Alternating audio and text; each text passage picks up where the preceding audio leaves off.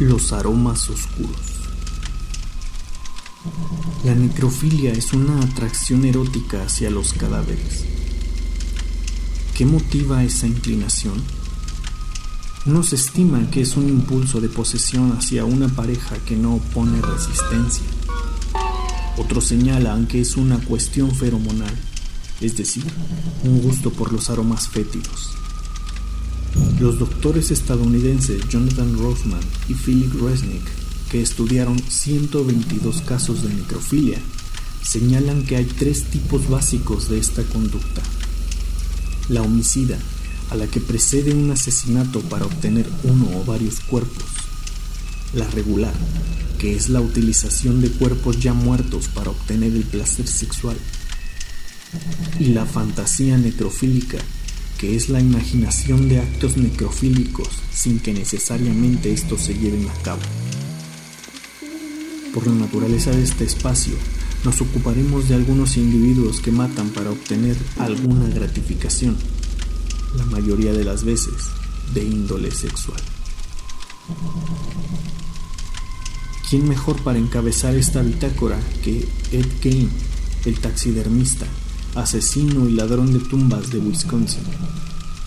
Game era un visitante asiduo de los panteones cercanos a su granja, a los que acudía a mutilar cadáveres.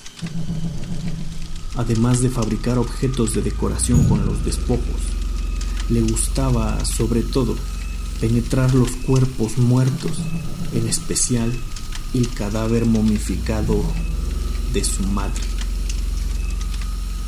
el estadounidense Jeffrey Dahmer y el británico Dennis Nielsen daban la impresión de haber crecido bajo el mismo techo, pues ambos mataban cuando su pareja en turno comenzaba a vestirse para marcharse. Después de asesinar, guardaban los cadáveres para violarlos cuantas veces quisieran. Una vez que se aburrían, mutilaban los cuerpos y se deshacían de ellos, aunque Dahmer guardaba un poco de carne para satisfacer además su gusto culinario. El asesino estadounidense Ted Bundy tenía gustos un poco más complicados.